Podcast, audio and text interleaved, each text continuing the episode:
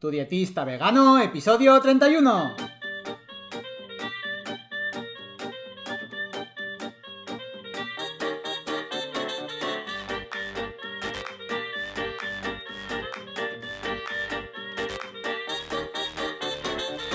Hola, ¿qué tal? Muy buenas a todas y a todos. Bienvenidas y bienvenidos al podcast de Tu Dietista Vegano, el podcast en el que yo, Sergio Guayar, voy a comentar conceptos, estrategias, mitos y noticias sobre nutrición y veganismo.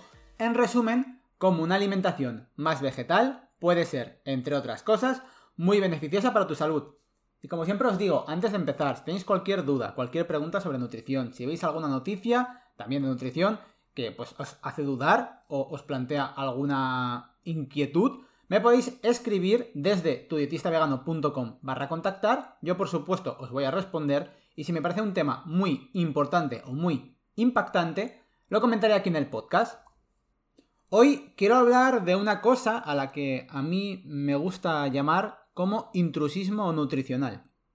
Básicamente es que en el mundo de la nutrición hay un montón de intrusismo laboral y eh, bueno, hay ciertas personas que pues deciden pues un poco a dar consejos, pautar dietas cuando no están cualificados.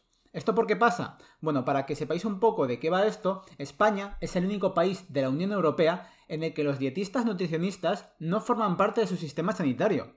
Hay unos pocos que sí que actualmente están formando parte, pero no es lo habitual. Generalmente los dietistas nutricionistas tienen que trabajar fuera de lo que es el sistema público de salud aquí en España.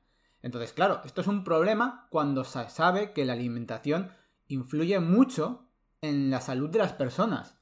Entonces, esto es para que os hagáis un poco una idea. Es verdad que de un tiempo a esta parte han ido ofertando unas poquitas más plazas, pero creo que mm, con los dedos de las manos y los dedos de los pies creo que los llego a contar, más o menos, para que os hagáis una idea. No hay muchos más. Generalmente, pues hay que irse a, pues, a buscar a alguien que se haya montado pues, su clínica o que trabaje a través de pues, una farmacia o otra cosa así. No suelen estar los dietistas en la sanidad pública.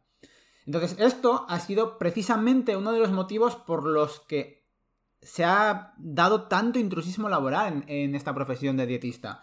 Porque hay un montón de, como digo, de gurús de internet. Está luego la influencia de turno, que, bueno, pues eso, que dice pues los batidos que toma ella para estar, pues, fitness chupi mega guay. Y pues claro, pues eh, como le sigue tanta gente, tiene que ser verdad, ¿no? Luego están los comerciales de, bueno, de Kaka Life, de, de yo qué sé, de Naturhaus, de, de lo que queráis, que básicamente lo que quieren es endiñarte sus productos que a veces también esto se junta con lo anterior, o sea, a veces hace como combo y se junta influencers de turno con además que vende, bueno. Y luego también pues tenemos a los entrenadores de gimnasio, eh, pues que también a veces, aparte de pautar ejercicios, pues pautan dietas, o a la farmacéutica de tu barrio. Entonces, a ver, voy a ser claro con una cosa. Una cosa es divulgar, o tener una cuenta en redes y dar consejos sobre nutrición, que bueno, dentro de lo que cabe opinar, pues podemos opinar todos, podemos dar nuestra visión, podemos hablar, como digo, de nutrición, todo lo que sepamos, pero otra cosa es ya pautar dietas, porque eh, lo que ya viene siendo el trabajo de lo que haría un dietista o un dietista nutricionista, eso ya no se puede hacer si no tienes una titulación correspondiente. Entonces, esto es intrusismo laboral, aquí y en la Conchinchina, y la profesión de dietista está regulada por la Ley de Ordenación de las Profesiones Sanitarias, la LOPS, por lo que no se puede ejercer sin titulación, y esto no es una opinión, quiero decir, como digo, esto es una ley. Para que me entendáis voy a poner un ejemplo. Esto es como si alguien quiere ejercer de cirujano sin título, por muchos capítulos que haya visto de Anatomía de Grey, Obviamente, creo que esto es algo que todos tenemos claro. Por muchos capítulos de, o de House o de la serie de médicos que quieras, tú no puedes ir y decir, pues señor, eh, señora, esto es lupus. No, esto no es así.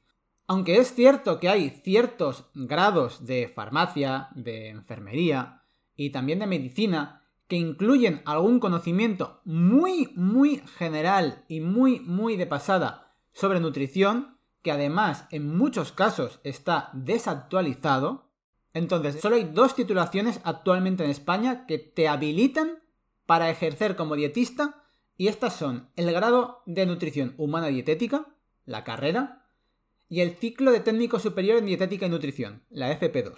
Siempre que vayas a una consulta de nutrición, estás en tu derecho de pedir que este dietista o dietista nutricionista que te está atendiendo te diga su número de colegiado o el diploma correspondiente a su titulación. Además, he de decir otra cosa, que si tú, por lo que sea, detectas que hay una persona que está pasando consulta sin la titulación correspondiente, puedes denunciarlo a través de un formulario online del colegio profesional de tu comunidad autónoma. Y ellos se van a ocupar de oficio sin involucrarte a ti a la denuncia. Digamos que hablar, como he dicho antes, podemos hablar todos. Y yo podría hacer un podcast, por ejemplo, de minimalismo sin tener ni idea de minimalismo. Y bueno, pues al final sería mi opinión la que estoy dando, digamos, a Internet. Y otra persona, por ejemplo, podría hablar de nutrición sin tener los conocimientos concretos en nutrición, ¿vale? Pero una cosa es esto y otra cosa es directamente pautar dietas o copiar dietas, porque cuando estoy hablando, por ejemplo, del entrenador de gimnasio que da la dieta estándar, es como lo que se llama dieta de cajón, que es, pues básicamente, dieta de X calorías. Tienen, pues, pues yo qué sé, unos packs de dietas y dicen 1500, 1700, 1900, 2000, 2000, 2500. Y, eh, ah, pues tú, ¿cómo estás? Pues me parece que esta dieta para ti. Sin personalizarla, sin nada así. Entonces, bueno.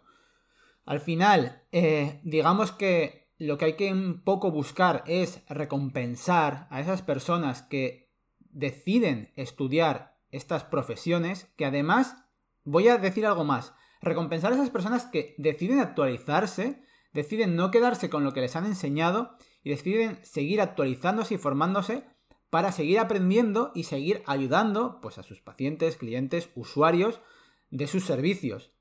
Quizás esto ha sido un podcast un poco, poco chapa. La verdad que quería un poco comunicarlo también para que supierais un poco cómo está el tema de, la nutrición en España. A mí la verdad me gustaría que dentro de un tiempo esto cambie y realmente eh, que haya más profesionales en el tema de, de la salud pública porque al final la prevención es un, es un tema muy importante y se pueden prevenir muchas enfermedades, como las enfermedades cardiovasculares, con la dieta, y no se está prestando atención en ello. Nada más que espero que, bueno, si no conocéis esta, esta información sobre la nutrición en España, pues bueno, que os haya servido aprender un poquito más. Que, como siempre os digo, tenéis eh, las, en las notas del programa pues toda la información, tudietistavegano.com barra 31, porque este es el episodio 31. Y nada más, que muchísimas gracias por suscribiros desde Spotify, desde Apple Podcast, desde Evox, desde, por escucharme desde Google Podcast, desde YouTube, desde mi web, desde donde queráis. Así que ahora sí, de verdad, muchísimas gracias otra vez y que nos veremos en el próximo episodio. Adiós.